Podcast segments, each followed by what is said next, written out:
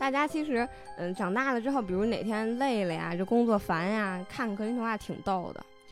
他这收养这女孩，就是这个故事里的主角，她买了一条好看的裙子，然后他就跟那儿显摆，然后这亲生闺女就看上了，他就跟他妈说：“妈，她有条裙子好看，我想要。”这段吧，挺像我们《西游记》的，是吧？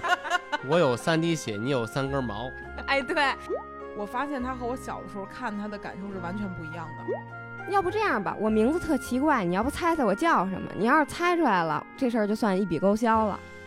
今天我要烤个菜，明天我再酿个酒，后天我就去拿王后的小孩来。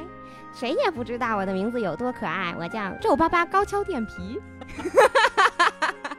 我还是希望有有人能就静下来看看，愿意讲故故事的人怎么讲故事吧。嗯，每一个人可能或多或少会受到一些嗯所谓童话故事的影响，然后你也肯定难免的会为一些。呃，故事付费，因为人是就是好这个，对对，需要一点那种小情感寄托。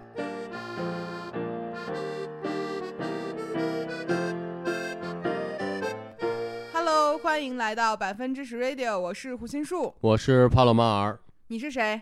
我是陈可辛，陈可辛又来了。我们发现，就是每一次只要一录播客，陈可辛一聊天，好像阅读量都还行。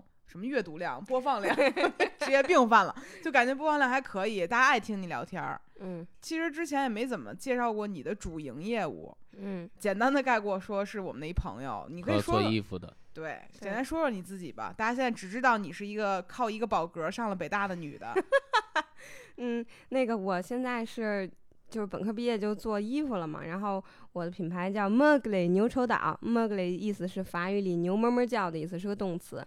哦，嗯，我第一回知道，其实。你瞧瞧你，就前两天我们还问陈可辛说，为什么他这淘宝店叫牛稠岛呢？好多人问过我，然后我讲了好多遍，就是我当时在台湾的上学，按上次提到我们我去过台湾上学嘛，然后当时我们有一帮大陆的交换生，然后我们谁也没去过台北故宫博物院吧，然后我们就一块儿去，大概十二个人吧，然后我我们就到了二层，就那个前那个什么。翡翠白菜你知道吧？翡翠白菜跟红烧肉那层，这是什么层啊？餐饮那层？不是，就是什么清朝有那个那个翡翠雕的白菜，然后长跟白菜一毛一样，然后还有那个嗯红烧肉也是一个就是鸡血石一个，好像是，对，然后就雕的特别像红烧肉，那层人特别多，然后我们十二个人就是你说这么一大坨人，大家就都分着逛，然后我就自己逛。然后我就逛到了一个展品，它是一个浑圆的白白的容器，然后我就觉得这挺好看，我就四周转转，看上面什么什么牌儿也没有，就写了两个字叫牛稠，就是牛稠岛的牛稠。嗯，然后我就一直转，然后看也没有进一步的介绍，我回家上网搜也没搜到更多的信息，然后我就开始纳闷儿，我就问其他人，我说：“哎，你们看没看见一个叫那个牛稠的一个白色的一个圆形容器？”嗯，他们谁也没看见。然后我就觉得这是我自己的一段。梦幻经历听着其实挺神奇的，这个名字像是赐给你的一样。对，就是就是这感觉。然后，所以当时我在本科的时候写稿啊什么的，研究生写稿，我的笔名就叫小牛愁。然后，然后毕业了之后就想做个服装品牌，直接就觉得应该叫牛愁岛。潘老师之前以为这名字什么意思呀？想象过吗？牛奶变稠了之后的样子啊！我之前想的是说，一个岛上面全是牛。就是牛太稠了，是吧？牛的密度太大了。对对，我想就是好多牛，所以叫牛稠岛。然后我那会儿还想着名字挺有意思，就说明你想生活在一个闷闷的世界里面。对。然后后来我才知道这是这么个意思，其实挺浪漫的。就是这个名字只有你跟他之间有连接，对，是挺特别的。而且陈可辛是我身边为数不是为数不多，就唯一一个见过那种自己开淘宝店的感觉，目的不是为了赚钱，是给人讲故事。嗯。就他卖衣服卖的不是。一份儿一件衣服，而是一个故事，感觉像骂人呢。这 不是，但事实上是这样的。就我记得我刚认识陈可辛的时候，好像他做那个什么交通系列，嗯，交通局啊。然后我我之前认为一个所谓的系列的名字，其实就是一个图案上的多次使用。嗯。但后来我发现陈可辛能给它变成一个讲得通的，对，讲得通的一个事儿。然后最近你在做的这主题叫什么来着？我们最近跟那个。跟在纽约活动的一个就是也是中国的插画家叫呃捏了池小池跟他合作，然后嗯我们在格林童话里选了一篇叫《挚爱罗兰》，所以我们的新系列也叫《挚爱罗兰》。哎，潘老师，你有听过这个童话故事吗？格林童话肯定都看过嘛，嗯然后可能有印象。现在其实没什么印象了。其实说句实话啊，我们在录这期播客之前，真的做了一点准备工作。我跟嗯潘老师都从头看了一些格林童话的故事。嗯，实话说，我发现他和我小的时候看他的感受是完全不一样的对，是啊、而且嗯我小的时候没有那种哎这人是渣男，哎那人渣女这样一个概念。对嗯，但重新看的时候会发现，他好像当时没有把这个故事讲得很清楚。嗯，对，既然陈可辛很喜欢这个故事，你给大家再讲一遍吧。哇，这故事这故事其实挺长的。胡老师看了吗？看了，来，胡老师讲吧，来，我们就怎么讲这个？这个故事，我现在就是以我将近三十岁的年纪再回头看这个故事的时候，我觉得它很很割裂，而且它没有把真正一个事儿讲完，留给人的这个留白的空间可太多了。嗯，这个故事其实挺，就是它名字叫《只爱罗兰》，可罗兰的戏份特别特别少。嗯然后我给大家先讲讲它第一段儿吧。我我就我们这个系列主要就是着眼第一段儿，啊，这课文开始背诵了。哎哎，第一部分我们的中心 中心思想是 就是从前呀、在一个小木屋里，然后有三个女的一块儿住。哎，跟我们家似的。然后，然后呢，就是有一个有一个老巫婆，她带她自己亲闺女，然后但是她也没老公，她收养了一个后闺女，但是她也她也不喜欢她是后闺女，不知道为什么收养。然后有一天，她这个她这收养这女孩儿，就是这个这个故事里的主角，她嗯买了一条好看的裙子，然后她就跟那儿显摆，然后这亲生闺女就看上了，她就跟她妈说：“妈，她有条裙子好看，我想要。”然后他孩子有点傻。然后他妈不说那个咱家有钱，咱妈给你买。他妈说，哎，今儿晚上你就有了，今儿晚上我就给他杀了。你说这你看，想这办法，哎，性价比最高的方式。然后然后他们俩就开始捏咕坏主意，说那个今晚上我拿菜刀砍你俩，砍他头去，嗯，你们俩睡着，你就上里头睡去，我就砍外边那头。你说这妈，她不说他照拿手机打开手电筒照着他闺女长什么样，他说那我就砍外头那个。是一种方法，有点刻舟求剑的意思。对然后他闺女说行，那我就早点上床，我我跟里块儿睡。结果这番话让那个要被杀那个主角女孩听见了，嗯然后他就他也挺坏的，嗯，但是他就是为保命嘛，他就是当天晚上故意晚了晚了一点睡，他进屋的时候亲闺女已经睡着了，然后他就给那亲闺女往外推了推，她自己睡里头了，哦嗯，，然后老巫婆一来，刚也没想，根本就没多想，刚给自己亲闺女脑袋砍了，玩了一个小华容道。这母女俩杀人心可够大的呀，就是是吧？而且还特笨，属于这诱惑，人杀人了，我睡特香。然后另外说，哎，就是玩儿，就弄这个。对，又坏又笨，属于。然后，然后这个这个女孩儿她就知道这老巫婆第二天，老巫婆觉得自己得逞了，走了。然后这女孩儿就觉得不行，明天她看见她把自己闺女杀了，肯定得还得杀我。她闺女就找自己那对象叫罗兰去了。哎，我突然发现一件事儿，到目前为止，这个女孩儿主人公没有名字。对她全程没有名字，特神。这部剧真的就是除了罗兰一个人，其他人都没有名字，都叫女孩儿、亲闺女和老巫婆。然后后头出现一个角色叫牧羊人，谁也没有名儿，就罗兰有名儿。然后罗兰的戏份还特少。然后接着讲啊，别打岔。然后，然后呢，这个女孩就找罗兰去了。然后罗嗯兰就说，罗兰还给支坏主意，说，哎，你把你那个后妈那个魔杖这是个太监还是个罗兰呀？这是 这是排骨。说，哎，你把你后妈那个魔杖偷了，咱跑，他那魔杖有用。然后这女孩就偷了，偷了完了，她看见那个她那个亲闺女的脑袋在床上了，她就给那老脑袋提了起来了，用那魔杖嘚儿一施法，然后就用那脑袋在家里滴了三滴血，一滴血在楼梯上，一滴血在厨房里，一滴血在床头。嗯然后第二天早上，胡老师讲吧，我喝口水。嗯。第二天早上起来，然后那个老巫婆醒了，然后就开始叫了一声儿。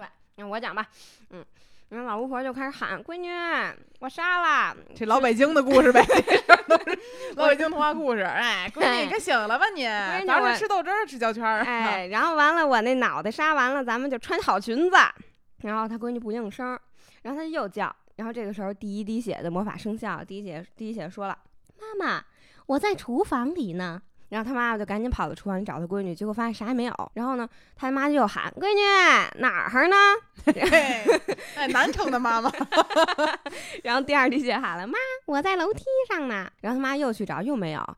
然后这时候他妈又叫，然后第三滴血这时候又答应了，说：“妈，我在床头呢。”他妈这时候就被一步一步一步引到他闺女的尸体前，然后最后就看见了，他就巨生气，然后他就开始追那个罗兰跟跟那个女孩儿。然后还说他妈有特异功能，有什么什么什么什么魔法，千里眼，千里眼千顺风耳，还有还有那个什么跟孙悟空似的，反正跑特快。这么厉害一人，用这么这么这么低级的方式砍掉自己亲生女儿的头，我觉得他白天都能杀呀，他为什么不白天杀呀？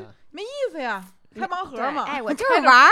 开盲盒，开着谁是谁。嗯，然后而且他明明有魔法，他非要用冷兵器砍。咱有没有想过，这裙子复制他一百条挂屋里都行，何必呢？算了算了，没想过这不要深究让他岔要深究成这样哈。嗯然后，然后他开始追，然后下面的桥段就是格林童话里，我最近我们最近做功课发现，就是很经典的桥段，就是变形的桥段。嗯，就是他开始追那俩人，不说跑快点儿，那俩人说呢我们变个东西混淆一下视听，让他找不着我们。哦，然后这女孩儿跟罗兰他们就相继变成了一个狐和鸭子，嗯还有花儿和小提琴手。对，嗯，就是脑洞特大，就是他先他先把罗兰变成狐，他把他把自己变成狐里头的鸭子，然后那个个女巫就来了，那女巫就是他知道这鸭子是这女孩儿，然后他就拿面包屑逗那鸭子，哟，都不是什么好招儿，这些人。然后那鸭子就不来，然后这个女巫没辙，女巫回去了。然后他们俩就又跑。第二段变成了那个玫瑰荆棘跟小提琴手，然后罗兰就在旁边拉琴，然后这个女巫就要她知道那玫瑰花是女孩，她就要去摘，然后结果那个。大家也熟悉那个桥段，就是那个音乐一响，那个红什么红舞鞋就会一直跳舞的那个桥段。嗯然后这个时候那个提琴音也是魔音，然后那个女巫就一直跳舞，一直跳舞，然后最后被荆棘扎死，然后女巫到此就落幕了，就坏女巫死了，原来有，原来有千里眼和顺风耳，最后让荆棘扎死了。对，对，然后但是我们就觉得这个变形记特有趣，所以我们就选了这一段作为我们主要的嗯创作的源泉。然后后面那一段就是在我们的在我们的故事里就没有呈现了，后面那段就是开始罗兰开始嗯渣男行为了，他就说哎咱们俩战胜了巫婆，那我得娶你，咱结婚吧。然后我就回家找我父亲国王，然后安排安排咱俩婚礼。然后这个转天他就忘了，嗯转天就跟别人结婚去了。对，关键这女孩也轴，她不说我跟你一块儿去，我上你家门口等着去。这女孩说，我把自己变成一块红色的石头，我在你这城门口等你。哎，说到这儿，可以想起一首《十八岁的天空》里面的主题曲 《红我噔噔噔噔》，哎，我又唱歌了，还是喜欢音乐是吧，何老师？红色石头对对对，哎，没准跟这真有关系。有有什么？就就是这个故事到这儿而言，相当于刚结束第二估计儿，嗯，算，是嗯后面还有一段对。还有一段就是牧羊人的故事，就是他变成红色戒石了嘛，然后他就他等半天，那罗兰也不回来，他就又把自己变成玫瑰花了。那他可能觉得这么伤心了，我得好看点儿，他变成玫瑰花了，让牧羊人给摘走了。然后就拿回家去了，嗯，然后发现每天都有人给他打扫卫生就变成田螺姑娘了啊，说嗯这怎么这么好啊？后来发现使了个招儿，拿个白布，嗯然后他就变回人形，发现他了。嗯嗯然后他就，呃牧羊人这段我们就一带而过吧，就是具具体就是一个田螺姑娘的故事。然后就，然后我们就到了故事的最后一个部分，就其实是故事的结尾了。他发现罗兰把他忘了，要娶另一个闺女，然后全全程通告，让每一个女孩都去他婚礼上给他唱歌去。嗯然后他他就去了，然后他去了，最后罗兰发现，哎，这不是我们那红色戒石吗？然后罗兰立刻把新闺女扔了，说我要跟你结婚，又跟他结婚了。这，块儿可能大家有点绕啊，归根结底就是还是那俩人好了，嗯。中间儿那那个叫罗兰那男的忘了又想起来了，对但是你说那个他本来要娶那姑娘，他也挺冤的，就转头把他忘了。可是你想过没有？除了罗兰这里面所有人连名字都没有，嗯，对，确实挺容易遗忘。就现在回头看这个故事很很离谱。首先每一股劲儿的事儿都没讲明白，就不知道为什么这事儿到最后就乱七八糟就这样了。而且它比较割裂，是一个三段式的故事。对嗯我现在想啊，嗯，我都不知道怎么能拿这故事做一套衣服。程咬金，你怎么？你截取的是什么呢？嗯，我主要是喜欢他变形记和三滴血的桥段，我就觉得哇太神了。就是虽然有魔杖，但是他不用魔杖让家里，比如让家里床床腿子说个话，让地毯说话，他先滴三滴血，让每滴血说话，我觉得这还挺厉害的。这段儿吧，挺像我们《西游记》的，是吧？我有三滴血，你有三根毛。哎，对，哎，一会儿还有一三我有孙悟空和二郎神变身，你有那个老巫婆，嗯老巫婆和我的魔杖一块儿变。对哎，老巫婆还在湖中拿面包屑逗鸭子，说我知道你是谁，来吧，我叫你声名，你敢答应？对，然后我们当时我跟小池嘛，因为小池是在纽约，所以我们有时差，我们俩当时就捏咕这事儿，然后就就选选故事的时候，我们就一人选了一点儿，然后这个故事是是唯一一个我们最后选出来，让我们两个脑脑子里一读这个故事就有画面感，然后就有情嗯节的故事，所以我们最后就选了这个，感觉比较好，把它变成一个真实的插画。哦，因为小池的画风，大家也可以了解一下吧，就是他的画风特别有点黑暗，然后嗯有点东方的感觉，嗯然后我觉得挺适合这种黑童话的。嗯嗯所以我是觉得小的时候看好多童话故事都挺美好的，嗯，但长大之后再看那味儿全变了都挺黑暗的。对，我小的时候感觉所有童话故事里面都是王子公主，特是幸福。对对对，嗯然后长大之后再看都是不怎么样的男的，然后然后然后女孩儿也都是傻傻的，都在为爱情抛弃所有那种，然后就感觉这些童话故事都挺挺跟小时候感觉不一样的。嗯嗯，就是长大了，我们我们现在也谈过恋爱了，知道点嗯人事儿了，然后我们再看那些故事，就感觉男的普遍都嗯特别容易负心，很普遍现象。很难想象啊，这格林童话是一八几几年的，嗯，好几百年前就已经开始骂男的了。男的自古就开始负心了。我们同时看向了帕老师。童话故事里除了这个以外，感觉很多都有这种类似于是渣男情节，像罗嗯兰一样。嗯，对，然后就是普遍都是男的要最后是个王子一般，然后要跟嗯女的结婚，然后受谁的蒙蔽，男的还特别不光容易负心，还特别容易受别人的欺骗跟蒙蔽。别人一骗他说：“嗯哎，你媳妇儿死了，你别等她了。他说好啊，”好啊，那我再找一个吧。然后就跟新的那个结婚，人家跟新的结婚，旧的出现，把新的又抛那儿了。反正就是就经常是这么个故事。哎，但是我我看了这么多呃格林童话，我发现其实女的也都不怎么样，就是就是普遍是傻，但是也有一些个别的女色女性角色吧，见色起意，然后出卖自己老公、出卖自己孙子那哎，这事儿我爱听，你快说说。不，我们刚才聊这所有东西啊，不代表就是呼应现现实生活中嗯什么，对对对只是我们现在回头看小时候一些童话故事，发现它其实恰好记录的是挺黑暗的一面。嗯，见色起义就是有两个故事都特逗，就是讲魔鬼和他的那个胳膊肘往外拐的亲戚们，一个是魔鬼的媳妇儿，一个是魔鬼的外婆。魔鬼都混这么惨是吗？魔鬼都太惨了，你你一般觉得魔鬼呼风唤雨，又坏又厉害，嗯，魔鬼就是经常家里后墙起火，怎么说呢？就是而且通常都是帅哥，就魔鬼他们他们他们平时的营生就是出去跟别人做交易，就是嗯我给你什么，你多少多少年之后你你要不还我，你要不给我当奴隶这种，嗯然后呢放，高利贷的都是魔鬼，对对对，然后然后那个人他为了摆脱魔鬼的这个这个约束，就是剥夺他的灵魂啊，或者是控制他的自由，他一般就他就会跟魔鬼有一些什么条件，魔鬼说那行，那你要不回答我三个问题，我就我就把你放了。嗯，但魔鬼这时候心说的，你肯定不知道我这个谜题，因为那些因因为那些谜题谜题一会儿跟大家一说，大家就知道，就特别特别飞，就不可能有人能答出来。嗯但是恰好这个时候，这个帅哥，这个被考验的帅哥一定会去找到魔鬼的媳妇儿或者他的外婆。然后那外婆跟媳妇儿一看，哎呦，这小伙子人挺好，还挺帅，我帮帮你吧，我给你藏我家床底下，我帮你问问吧。就是我发现这些就是超超现实的东西，仍然喜欢藏在床底下呀，然后藏酒窖里啊什么的。啊然后他就其中有一个故事，就是就我给大家讲讲这个故事啊，就是魔鬼和他的外婆住一块儿，然后呢，魔鬼有一天救了三个逃兵，其中有一个嗯逃兵长得特俊，然后那个逃兵呢，他被魔鬼要求做他的奴隶。然后魔鬼说：“你你回答我三个问题，你要答出来了，我就放了你。啊，然后李莲英过来干这行的，哎，对，排骨又来了。然后呢，这个魔鬼，这这个这个英俊的士兵，他就进到了森林里，然后嗯找到了一个房子，里头正好住着魔鬼的祖母。然后魔鬼祖母就特喜欢这个这个帅哥，然后他就说：“我帮你问问，给他藏到那个酒窖里了。”他一会儿魔鬼回来了，祖母就问魔鬼说：“那个。”那个听说你你拿了三个人的自由，你想问他们什么问题呀、魔鬼就特得意。魔鬼说了，那个我得问他，那个我到时候请你们吃顿饭，你们猜你们吃的是什么？我他们一定猜不出来，他们吃的是北海的死猫。然后，然后一会儿又问那个，我一会儿还问他们，你们到时候用什么样的勺啊？他们一定不知道是鲸鱼的肋骨。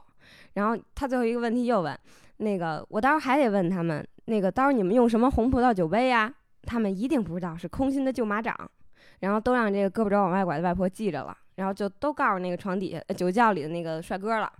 然后魔鬼就就没有奴隶了，失去了奴隶，因为大家全都知道谜题了，就经常出现这样的故事，就是也不知道为什么流浪汉啊这种挑战者都长特帅，然后魔鬼的亲戚就经常被忽悠。这魔鬼真挺挺在家庭关系这方面他不是很擅长，就不知道为什么外婆都这么大岁数还往外拐，嗯对他想获得些什么呢？年轻的肉体获得了吗？还是只是说，没有，哎，这些故事都不能深琢磨？对，确实，就我听这些故事，我现在回想了一下，我自己小时候看过什么难以忘怀的又格外离谱的童话故事吗？我竟一个都想不出。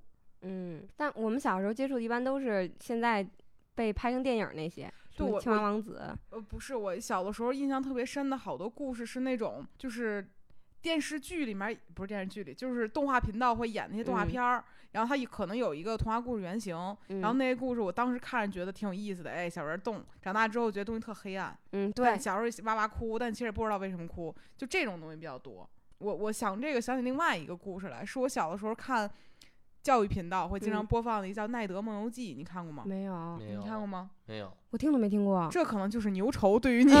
对，但是我特地上网搜了，真的有这个东西。嗯，讲这东西讲的是一小男孩儿，然后长得傻不愣登一小男孩儿，然后他每天都梦游。那小男孩儿每天都做一些奇怪的梦，然后他那个梦里的颜色也特奇怪，是绿色、紫色，然后所有的直线都是曲里拐弯的，就是整个画风都那样。然后他有两个，呃，有一对双胞胎姐姐，好像是长得更奇怪，嗯，长得就像那个《闪灵》里边儿那种长大版的闪灵。然后我小时候看这个，就是又害怕又想看，又想看又害怕。然后他所有的东西都，我其实根本记不得这故事讲的是什么，但就印象中有一个小孩儿一直在做一些光怪陆离的梦，然后嗯也是像那个格林童话一样，可能一会儿这个变成那个了，嗯一会儿那个变成这个了，嗯有一些奇怪的变形元素在里面，同时，嗯，其实是有一点感情戏的，但我嗯现在记不起来了，啊，都是这种。还挺神的。就经常会是有那种，比如他招他姐姐生气了，嗯他姐姐让他变成个什么小飞虫，给他困在一个。举例的啊，我现在记不起来具体的，就比如困在一小玻璃里面，嗯玻璃瓶儿里面，让他一直在里面飞，永远只出不来，就嗯，都是这种特别难受的这种小故事啊哎，。你说到这个梦境，我又想起来一个故事，就是，嗯，我们这故事里不是有变形记嘛？嗯，然后我刚才不是也说变形记是看这么多格林童话，感觉是很常出现的一种经典桥段嘛。嗯然后就还有另一个故事叫是格林童话第五十一个故事，它名比较奇怪，它叫鸟寻得，就是鸟儿被寻寻到了那个那个意思。嗯，怎么还有个把被动句在里面？对，它的名字很奇怪，叫鸟寻得。这个故事里就是也有一个变形桥段，就也嗯是嗯，男孩变成玫瑰玫瑰枝，女孩变成玫瑰花，然后男孩变成了教堂，女孩变成了教堂祭坛的金顶，嗯然后还有变成了池塘和池塘里的鸭子。嗯然后这个故事到最后，我看到了有一个版本，它背后有一个批注写的特神，它就是说，嗯，这两个小孩被追被一个那个巫婆追捕，然后这个巫婆的名字她叫萨娜，嗯然后他说萨娜是嗯沉思沉思这个意思的某一个变形，某一个虚拟式的变形。然后他就觉得很多人看完看完之后的批注都是说，觉得这个故事像一个某一个人濒死的时候的梦境。然后他他被那个人哦可能当时念念念出来的被别人记住，然后传到格林兄弟耳朵里，然后写成了故事。嗯哦所以我们现在可能看，就比如你刚才说那个梦，我想起来，嗯就是我们看很多故事很飞，它很有可能是来源于某个人的梦境。嗯嗯，我经常做一些奇怪的梦。嗯。就嗯今天那个梦还挺奇怪的，今天这个梦就适合放到以后的。算了，顺道讲了吧，说都说到了。请讲。我今儿做梦梦见什么了呢？梦见我自己说脱口秀了，然后梦见好多人组成了一个 team，然后打比赛就上台演出去。嗯然后呢，就比如说我们这团队要要请人，有人出来演 rap，有人出来演脱口秀，嗯有人出来演，比如歌舞表演，就都得上来演一演。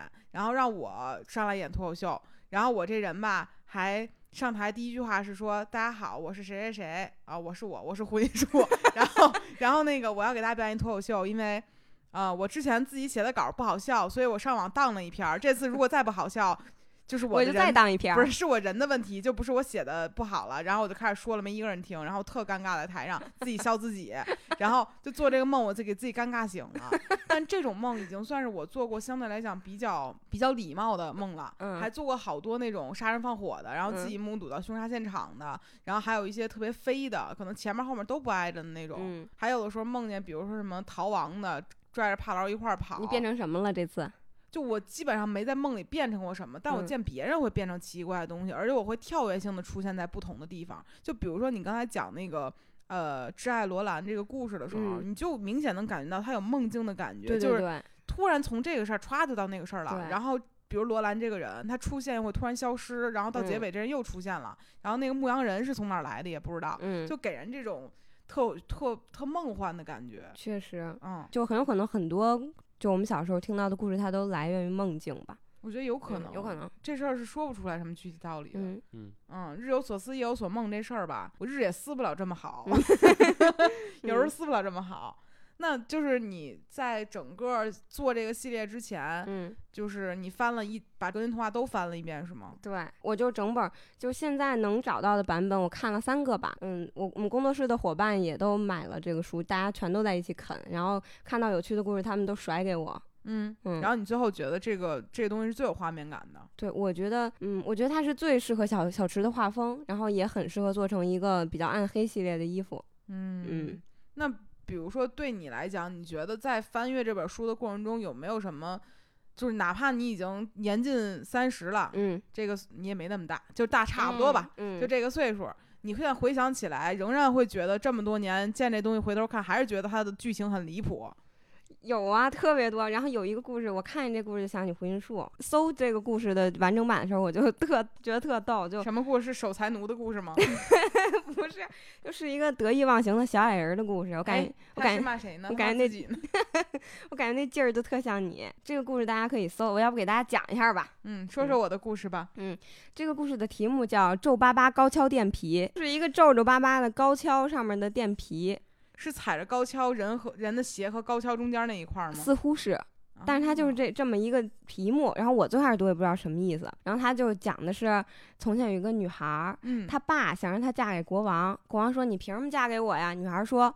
我能把那个麦子变成黄金，她但是她是吹牛呢，啊啊，然后国王就给她一屋子，说那你变变我看看，然后这女孩就变不出来，哭，然后这时候胡云树就来了，哎不，这时候 这时候小矮人就来了，小矮人说我愿意帮你，我也这么说话呗。对我愿意帮你，但是你得给我点什么，然后这女孩就把项链给他了，他就帮这女孩了。嗯，然后这国王特别贪得无厌，他又给给女孩更多的一一堆麦麦秆儿，说你再给我变一个我看看，我就娶你。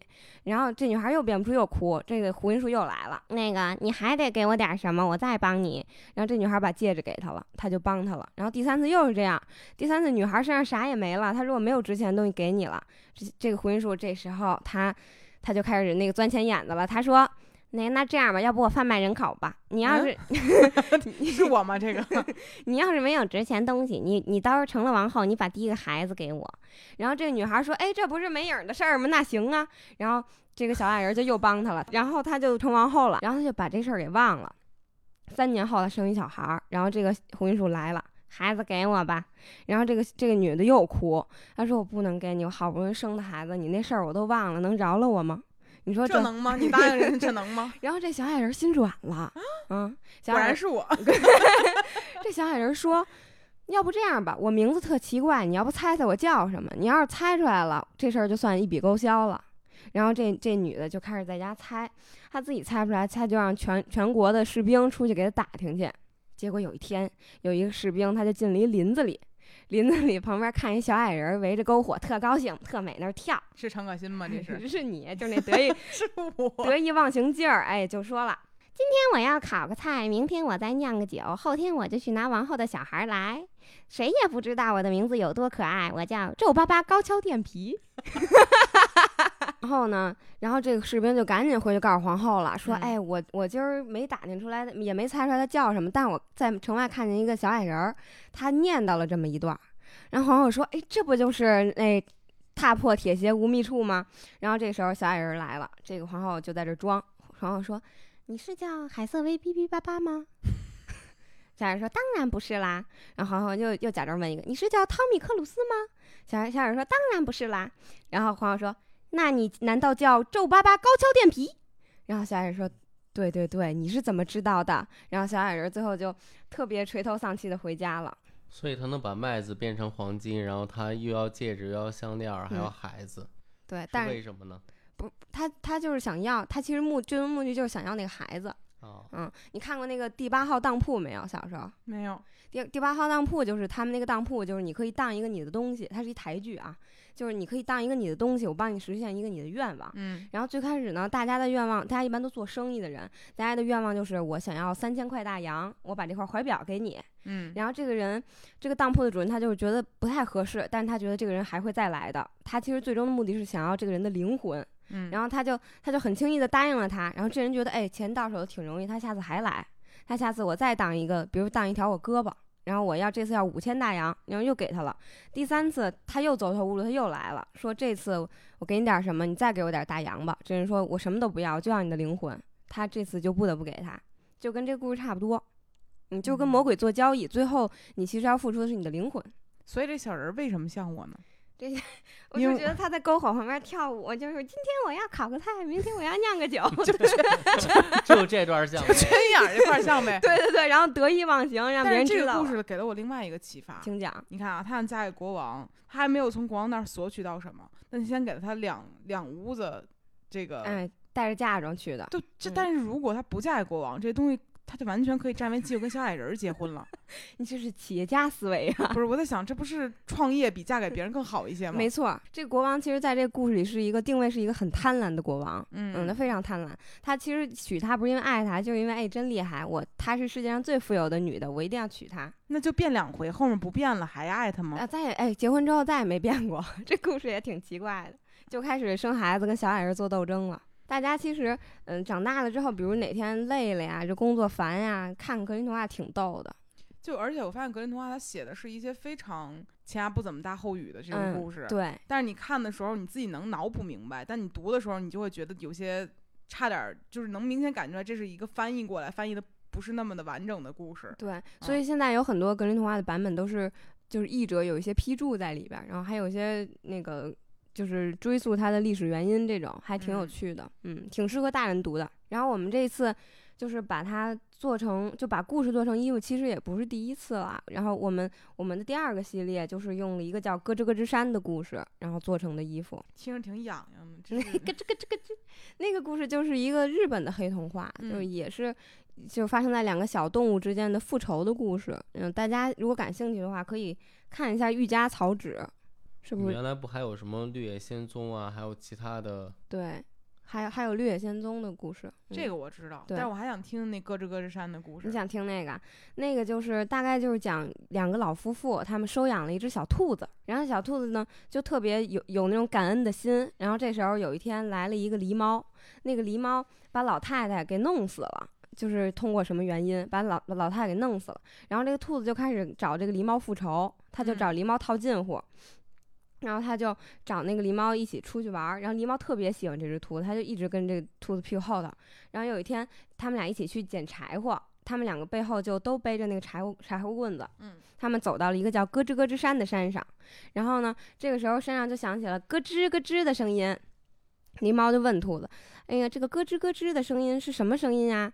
然后小兔子说：“因为这里是咯吱咯吱山呀。”然后那个狸猫又问：“那为什么有咯吱咯吱的声音呢？”然后小兔子说：“是因为咯吱咯吱山上有咯吱咯吱鸟呀。”然后但是其实咯吱咯吱的声音是小小兔子在打火石，就是他拿两个火石在打火星。然后这个时候狸猫发现它背后的柴火已经烧起来了，它它被那个小兔子把背后全部点燃了，就就反正就它是一个复仇的故事。原来是这么一个故事。对，所以叫咯吱咯吱山这个故事。但这故事我听出来，反正在童话故事里，经常有无缘无故的爱和无缘无故的恨。就为什么狸猫要把他的这个奶奶杀死，嗯，也没有讲。他其实讲了，但是就是因为狸猫好像在地地里偷他们的收成嘛，然后老奶奶，把狸猫吊起来了，狸猫想逃脱，不小心把老奶奶杀了。哦所以这个兔子，嗯，这个兔子就是一个复仇复仇复的眼都红了的化身，就他也没有追究前因后果，哦他就是眼都红了，是这么来的。对兔子眼都红了。这些故事，我是觉得很多童话故事好像被浓缩到很多比如说爱恨交织的东西会以更纯粹的方式展现出来，嗯，还挺童趣的。咯吱咯吱，感觉是打火的声音。对，但是他们那个山真的叫咯吱咯吱山。就这个故事在日本的一个呃东京附，就是富士山附近有一个公园儿，就是咯吱咯吱山的主题公园儿。然后上面还有雕塑呢，就是小兔子跟这个狸猫的雕塑，我还去过呢。日本人就特逗，他们就喜欢把这些情节做成主题公园儿。那除了这个以外，你还有一些故事，刚才帕老师也提到，像《绿野仙踪》啊，还有等等，有没有？一些？因为《绿野仙踪》大家比较熟知嘛，小猫和小狗互相搓澡那个是，啊，那个是一个那个是一个演变馆，那个那个系列叫玩具馆，嗯、就是做的一些乡土玩具，然后我们把玩具就加了一些情节。嗯哦，嗯但是我其实就是我自己的好奇啊，比嗯如一件衣服，你怎么能让它有故事感呢？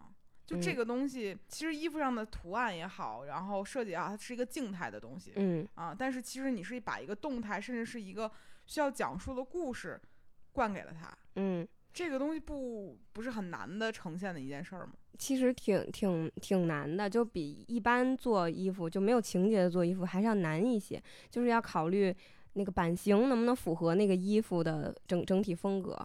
嗯，就比如这次吧，这次有有一些，比如有些教堂元素啊，有些魔法元素，然后我嗯们的衣服的版型就会比较像魔法斗篷或者是神父的道袍那种感觉。哦，嗯这然后再加一些嗯跟情节相关的插画图案，它就会整件衣服充满一种情节感。你们的买就是买衣服的人真的能够 get 到这个点吗？希望他们能吧，其实你不说，我之前是没有太发现这件事儿的。嗯啊，我就觉得上面有小猫小狗挺可爱的。就我以为这个东西的核心是为了好看，嗯然后它的一些，比如说在我的理解里面，比如你现在说，可能你这个地方放个珍珠，那个地方放个小贝壳，嗯，它是有原因的。嗯，但我之前可能只把它归结为好看，就嗯目的是好看。就是因为现在嗯快消时尚的这个节奏太快了。其嗯实我们最开始做的时候，我们的故事大家我的我们的受众群们是都就心里很熟的，但是嗯现在发展到了这个程度，就是很多家都在做衣服，很快很快的出覆盖之前的衣服款式。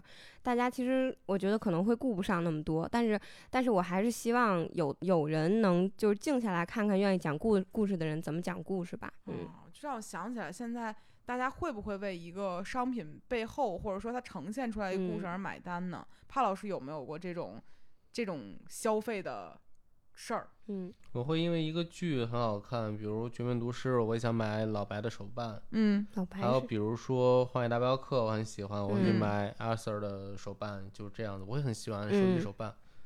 嗯，嗯，嗯，《荒野大镖客》也算个故事了是吧？它是有结局的，对对，让帕老师给你讲一下那个故事，我很喜欢这个故事。会不会剧透啊？你会不会剧透给没玩过的人？会吗？这个？我觉着会吧，你可以但是这写上游戏已经两年，嗯啊，已经四年了。嗯，你嗯可以说说。对，它就是讲了，其实它分一和二啊，嗯一其实是二的一个后传，嗯就是二是前传，然后他就讲了一个人，他被他的黑帮老大收养了，嗯然后他随着这个黑帮老大一起去，就是在美国的西部去抢劫啊，去收税啊，收债啊，嗯。放高利贷也是，也是魔鬼，然后就是赚各种黑心的钱，嗯。去抢火车，去抢富人，然后去追求自己的自由，就当时的嗯。自由主义是这样的。然后他在做这些坏事的过程中，他认识到了他还有一部分善心，他的善心会让他帮助路边的人，嗯。嗯。去让他帮助穷人，比如收税的时候帮他们缓几天，帮他们做很多事情。当然，他也因此在一个收一个病人的税的时候，因此感染了肺结核。嗯，这是哦主线的剧情是吗？对嗯然后他老板就是一个非常喜欢讲空话的人，就嗯每次都说 I have a plan，、然后嗯就是跟着我的计划去做什么事情。嗯然后这个老板就说我要带你们搞到钱，然后我们去澳洲，我们去哪儿？就是去我们的新世界。嗯，画大后饼呗。对，就画大嗯饼。然后他们就是继续策划大的抢劫，去和就是当时的侦探，就是 FBI 的前行、嗯 Pinkerton 侦探所嗯去做一些对抗，然后去抢钱。然后后来好多人，他们的好多同伙都在过程中被杀了。嗯最后只剩下大概四五个人的时候，他那时候也快病死了，然后他就选择是救一个自己的朋友，还是说拿着钱走？这是需要玩家选的。呃，其实到到那个情况，我们已经选不了了，就是一个、就是稳定的主线了。嗯我记得我的朋友凌霄之前那个玩这个游戏，他的马好像死了，然后他还哭了，凌霄都哭了。啊，死过一匹马，嗯对对对，嗯，我嗯记得有一有一段时间，帕老师玩这个游戏已经玩到入迷了，每嗯天晚上回家都要玩这个游戏，就还没玩完的时候。嗯，然后有一天晚上，他就特别兴奋的给我讲了一遍这个故事，睡前故事，给我讲阿 Sir 的一些选择，嗯，然后会有触动他他的部分，嗯也有和他的人生经历相符的部分，因为他曾经遇到过这样的一个老板，每天跟他说 I have a plan，然后我要带你去哪儿哪儿，好像知道是谁。嗯，就他有一些他能够就是自己带入的部分，但嗯其实，嗯，你扒开它的内核，我感觉跟童话的故事有点像的一点，嗯都是有一个魔鬼，然后教你做事儿，然后你反抗这个事情，嗯，等等这种。你历险什么的。嗯，对。我记得这个这个游戏特神的一个是，因为我我玩这种游戏，我害怕打打杀杀，我就一般关注那些奇怪的东西。然后它就是什么，他们是不是会有剧场？然后每周三定期演木偶剧，会有，嗯，然后我每次都去看。然后酒吧说酒吧前面有人弹钢琴，然后说之前在网上看到有人说会钢琴的人就看见他那个指法跟真的弹是一模一样的。而且嗯它还有比如说当时做一些机械的船啊，嗯然后这种就是代表当时科技的一些东西都会展露在里面。还有就是你不仅可以去打打杀杀，你还可以去打猎，嗯还可以钓鱼，还可以，当然这是现在游戏很常见的了。嗯但是它可以收集恐龙化石，可以收集鱼做标本，哎呦，还有科学的部分。就是有点动森的部分了。嗯 对，就可以做很多事情在里面。嗯嗯，哎，咱刚才提的这个问题，起初是说有什么东西愿意花钱为故事付费嗯啊，然后帕老师举的两个例子都是关于手办的。嗯我想想，可能对我来讲，我愿意为他付费的东西是关于哈利波特的东西。嗯嗯，因为我小的时候，特小的时候进电影院的时候看过《哈利波特》，那会儿嗯我才，哎几岁啊？上映应该是的时候七八六七八岁吧，反正肯定是十岁以前的事儿。然后我妈是在电影院工作的，嗯然后我第一次看电影的时候，还是我爸进去陪我看的，嗯因为觉得这东西稍微有点吓人，然后我就会在爸爸的怀里呜呜的哭，所以就叫着我爸陪我一块儿看。然后我印象中第一部的时候是那魔法石，嗯然后那个有一个人，就那个最后的，就是伏地魔附在他身上的那个人，后脑勺。对、嗯出了个人脸，嗯可行了，这一下给我嗯吓的。然后，但是从那一刻开始，我才有一种我跟哈瑞一起去打败了大 boss 的感觉。你进入这个世界了。对，嗯然后我从那之后，我就对里面所有的这种奇奇怪怪的东西就特别感兴趣。嗯嗯，我其实没有为哈利波特付过太多钱，但是就是前一阵儿，怪不得前一阵儿疯狂的去了两次霍格沃兹学校。嗨，就去自己母校看看嘛。然后，但是就比如说，我会愿意买他同款的围巾，嗯然后袍子就是感觉我跟这个世界真的发生过一些关联、嗯啊。然后可能除了这种之外，我我更多可能会模仿一些故事里面的东西。其实很多人也会这样。嗯比如说，有一些故事主人公他喜欢穿什么类型的衣服，你可能那段时间喜欢他的时候，你的审美也会偏向于嗯就主人公的穿着。嗯我印象中，我们身边有一个朋友说自己很喜欢《绝命毒师》，嗯然后他喜欢，就咱那个教练不是说他喜欢那个小粉，小粉，小粉就是《绝命毒师》，陈小金没看过是吧？没看过。他其实讲的就是一个化学老师，嗯是化学老师，对，对他走投无路，然后为了多赚钱，最后去自己去制毒、嗯贩毒的故事。嗯然后他最终最终是被最终最终的大结局是被警察给打死了，对吧？不是不是不是，他当时为了救小粉，然后他设计了一种超牛逼的连环机枪，嗯然后那个小粉被关在一个地牢里面，他上面的人都被那个机枪扫死了，但他最后最后的时候不是不是，他也被那个机枪打死了，小粉是他的朋友吗？啊是他的内心中的儿子，其实哦其实你可以理解为他自己刚刚开始制毒贩毒的时候，有一个小男孩儿，嗯，呃，做这个生意是他的前，学生，原来的嗯学生，对，相当于他的儿子呗，对他来说。嗯他自己儿子特别傻。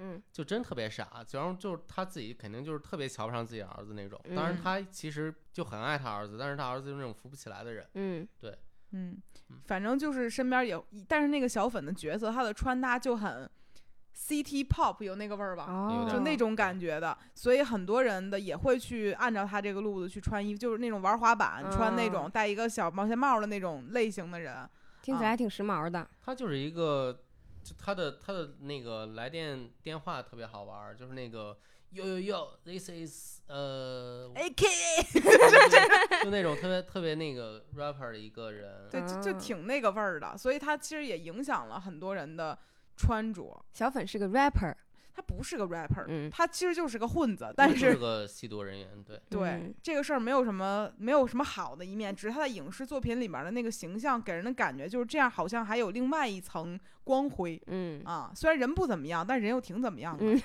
就他有人的善善心，对，然后就他会影响喜欢他的人的一些穿着，哦，嗯，而我就不一样了。我小时候看《美少女战士》的时候吧，确实影响了一些我的穿着，影响一些我对发型的期待。我小时候以为自己也有头发，上面梳个就是揪儿底，还能有那么老长头发呢。自己总有一天能变成那样啊，其实嗯也不能、嗯啊。但是每一个故事其实都还能够给人留下一些东西。嗯嗯，哎，但是你刚才提到那个环球影城那个或就北京最近不是开了嘛，然后嗯提到那个哈利波特区，然后然后我想起来，当时在大阪区那个环球影城的霍格沃兹区，就觉得体验完全不一样。就是你你会觉得你进进到那儿就真的是进到了一个魔法空间吗？我觉得，嗯，有一个原因是因为母语羞耻的问题。有点儿吐槽过，对，我们吐槽嗯过这个事儿，就是你在环球影城里面一走，就全都是中国话、普通话，而且是北京话。对，哎，你往前走一点啊对对对就感觉在天安马扫一下，对，扫码，稍微有一点让人剥离开魔法嗯世界。魔法师也得扫码，说进进这屋的时候您扫一下啊，也得嗯扫，就这种感觉就不太好。主要那个时候也没有疫情啊，不会走一个地儿让你扫个码儿。是，嗯嗯，但是我觉得就是当时去日本那个环球影城嘛，然后嗯他们会有花街游行，然后大家就会跳舞，嗯然后我我就经常能看到那种，比如在垃圾桶后面要维持秩序的工作人员，就比嗯较上岁数的人，然后他们其实大家看不见他们，但他们很熟那套动作，他们还是会很高兴、很投入的跟着跳。我当时就被哦震撼到了，我就觉得，就是心里有故事的人，无论长多大，都是那样，就是特可爱。这就让嗯我想起来，我第一次去环球影城是跟嫂子一块儿去的。嗯然后在花街表演的时候，其实我们已经非常累了，我们就打嗯算出就是回家了。嗯但是我们还是坚持看完花街表演的时候，然后当时嫂子站在这个人群的最前最后面，然嗯后他用力的在跟着花车一起舞蹈，然后前面所有的人都在那儿特别认真的站着，没有人愿意动，可嗯能大家都挺累的。嗯然后嫂子当时说：“这群无趣的中年人，这无趣的成年人，等下一次我再来环球影城，我一定要站前面，我领舞，让所有人都给我跳起来。”然后我当时就觉得，就像你说的，可能每一个人，凡是就是对这个事儿有点儿那种自己心中的想象的人，其实还是希望在那个场景里融入进去。对，嗯，是我特别喜欢花车，是吗？他表现出来了吗？表现出来了。真的啊，自己跟那儿虽然舞姿很差劲吧，但是跟那儿 按着节奏是动次打次呢，正跟，而且会非常认真的去跟每一个上面的演员打招呼嗯对对对对对，我觉得他们也是需要互动的，而嗯且他们需要一个角色认同嘛，他们自己也活在一个所谓的童话故事的小世界里面，在那一刻啊，嗯，嗯，而且感觉花车其实真的是表演人员跟群众一起来表演的一个行为。嗯就是你不投入，演员就没法儿那么投入。对。嗯然后我其实是觉得每一个人可能或多或少会受到一些，嗯，所谓童话故事的影响，嗯然后你也肯定难免的会为一些。呃，故事付费，因为人嗯是就是好这个，对，对，需要一点儿那种小情感寄托。嗯啊那说说最回来吧，嗯，就是陈可辛这回，咱给陈可辛打个小广告吧，怎么样，潘老师？最是广告。对，好不容易陈可辛来这么多趟了啊，也算是无利不起早吧。就就是感觉陈可辛卖的这衣服啊，实话说也别指望他卖多好，因为每一个事儿放太多呃故事在里面，它不算是一个快销的衣服，嗯而且价格其实也不算很便宜，但质量嗯确实很好。嗯啊。然后《挚爱罗兰》这个系列，你自己有没有最喜欢的某一件？你描述一下吧，反正咱也看不见，嗯只能靠声音来描绘它了。嗯，我们这次做了一个呃两面穿的大衣，那个大衣就我刚才提到那个有点像教皇的道袍那种感觉。最开始只是想做单面儿的，然后之后就看到了变形记嘛，就是哦嗯，就会觉得，哎呀，如果换了另一面儿，然后虽然是一样的版型，但是拼了一个不同的面料，会觉得完全变了，就像变身一样的感觉。明白。嗯，这件我还挺喜欢的。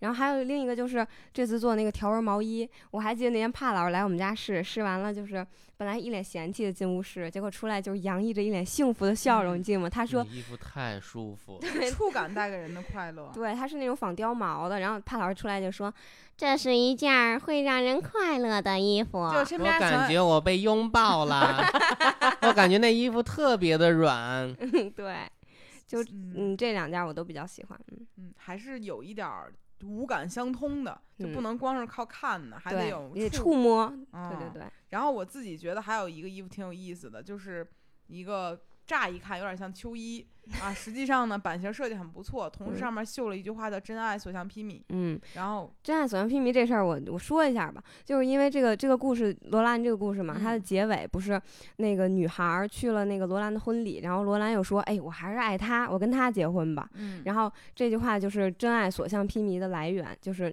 那那个故事版本的批注就有人说了，可见童话故事里真爱永远所向披靡。然后，所以我把这句话给摘出来做成了这次的标语。但是我们在做详情页的时候，其实有有做出一个疑问是：真爱真的是否所向真爱是否所向披靡？我们，有这期播客真正的主题开始了。变成情感了啊。然后我们就抛出了这个疑问，就是其实相当于是对童话故事的一种，嗯，在它基础上的一种思考跟质疑吧。哦，那你们那衣服后面最后其实印了一个隐形的问号是吗哎？？对，但是我还是相信的，嗯啊，嗯，就是说这整个整个的这一系列的行为，就体现出童话故事在我们在我们长大之后看，会有一些不同的思考吧。嗯，就是嗯我们依然相信它，但是我们对它有我们自己的观点。嗯嗯我自己的观点是在童话故事里面，他们已经前就是前提提要是。前情提要是这个地方已经是公主和王子了，嗯，他们已经没有经济这个事儿的担心了，嗯他们可以直接追求真爱。你看他们不跟牧羊人结婚呢，就是他还是有一些这个，呃，经济基础。我真是从来没这么想过，胡老师还是有钱串子的那种观点。他我还是在我围着火我围着火堆跳舞的时候，不琢磨琢磨这个事儿吗？今天我要烤个菜，明天我再酿个酒，多像你呀！不，我再琢磨琢磨啊，他们都住着大房子呢，嗯这公主王子的，我还在这儿为了生计，我得偷他孩子，嗯哎，连上了。嗯，对，所以我我觉得可能在童话故事里描绘的东西是一个相对真空的，嗯，就我们已经不需要为活着费劲了，嗯我们就是要搞点事儿吧。啊，嗯就纯是为了爱我试一试嗯，啊。当然，其实你也说不通为什么罗兰要跟新女孩结婚的时候要全城的女孩过来跳舞是什么嗯，意思想不明白，为什么呢？嗯，大哥说我在犹豫犹豫，我看看还有没有更好的给我挑挑。有可能。哎，这么想来也就一般吧。嗯，罗兰真是一般。我跟小池都不太喜欢罗兰，我们最开始想拿牧羊人当男主角，但是觉得有点魔改了，所以最后就是就是弱化了罗兰的角色，就他在那个故事里给人的感觉好像还挺是个是个温暖的人。对，嗯就他愿意探。我觉得一般一个男性回到家发现自己家里干净，肯定不会觉得家里有人。嗯，觉得不错。哎，我这么能收拾呢，我就该享这福一点。儿没给他弄脏，然后但是他会发现说家里发生了变化，是一个很细腻的人对，找不着东西了。哦，是这样儿。说哎，我内裤不是放这里边儿，怎么没了？我内裤干净了。就可能是一个，我觉得是一个挺细腻的一个状态。嗯然后包括发现了这个女孩儿是从玫瑰花变的，然后嗯他就对她还挺上心的，嗯这这那那的。反正如果还有之后有续写的可能，或者嗯给系系列出一个新的东西，我觉得不然就留给牧羊人吧，挺好。嗯，行，嗯挺好的。然后最后这最后可是纯硬广了，陈可辛，太硬了，谢谢各位。再补充一下吧。啊，还补充啊？淘宝搜索牛稠岛，对，我们的店铺叫 Mugly 牛稠岛，大家就搜牛稠岛就可以了。就好多好多牛的岛，嗯，对，牛很稠密的岛。对。好了，本期播客就到这里了，感谢陈可辛为我们来分享一期啊、呃有黑色童话色彩的硬广。好了，本期就到这里，拜拜。拜拜拜